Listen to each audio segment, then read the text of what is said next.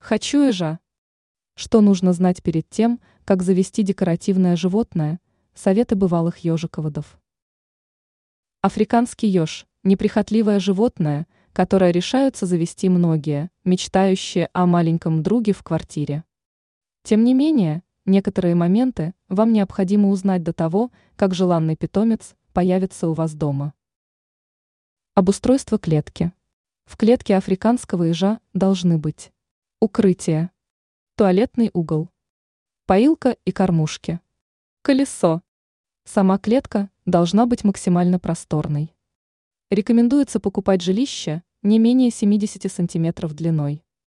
Еж ведет ночной образ жизни, следовательно, без активности, которую он может наверстать в колесе, не обойтись. Учтите, что туалетный угол должен убираться ежедневно, а кормушки и поилка животного всегда должны быть чистыми. Кормление. У африканских ежей слабая печень, а потому не рекомендуется держать животных исключительно на сухих кормах.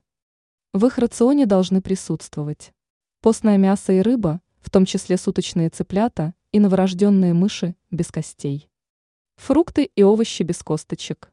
Детское питание без добавок. Насекомые, например, тутовый шелкопряд, сверчки и так далее.